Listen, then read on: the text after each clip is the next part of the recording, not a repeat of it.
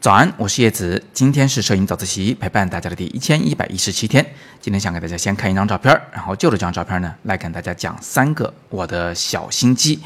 那这张照片呢，是我在维也纳拍摄的，拍摄的对象是雅典娜女神像。那我路过她的时候，其实是一个顶光啊，脸上的表情呢比较狰狞，所以我当时就用手机测量了一下太阳落山的方向，我发现太阳会在这个建筑后方落下去。当时我就想，我一定要在日落之前，就着最后一缕阳光来拍摄这个画面。按照我的构想，那个时候所有的白色房子啊、白色雕塑啊，都应该会映衬着天空的蓝光变成蓝色，而只有它的帽子那一块呢，会被暖黄色的阳光照到，形成一个明亮的黄。这样一来，整个画面里就只有两个颜色，黄和蓝，也就形成了一组非常漂亮的冷与暖的互补色。那其实呢，关于这个最后一缕阳光，我有远比现在这张照片更好看的。那个反光会更强烈，但是呢，正在我准备收工走人之前，我突然发现有只大鸟飞了进来，于是呢，就有了这张照片。这张照片里那个阳光的感觉呢，可能没有那么强烈，但是那只鸟却让我最后选择了这张照片，把它评为了我的三星级图片。原因呢，是因为巧合其实是一件非常难得的事情。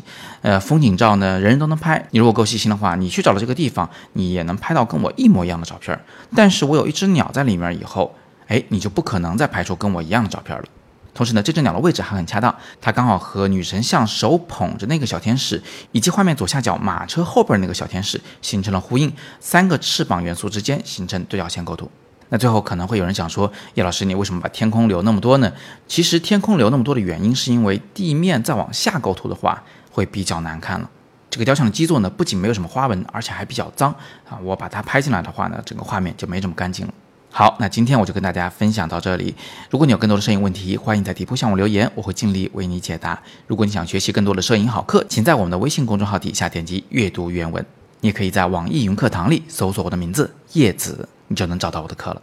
好，那今天呢是摄影早自习陪伴大家的第一千一百一十七天，我是叶子，每天早上六点半，微信公众号摄影早自习，不见不散。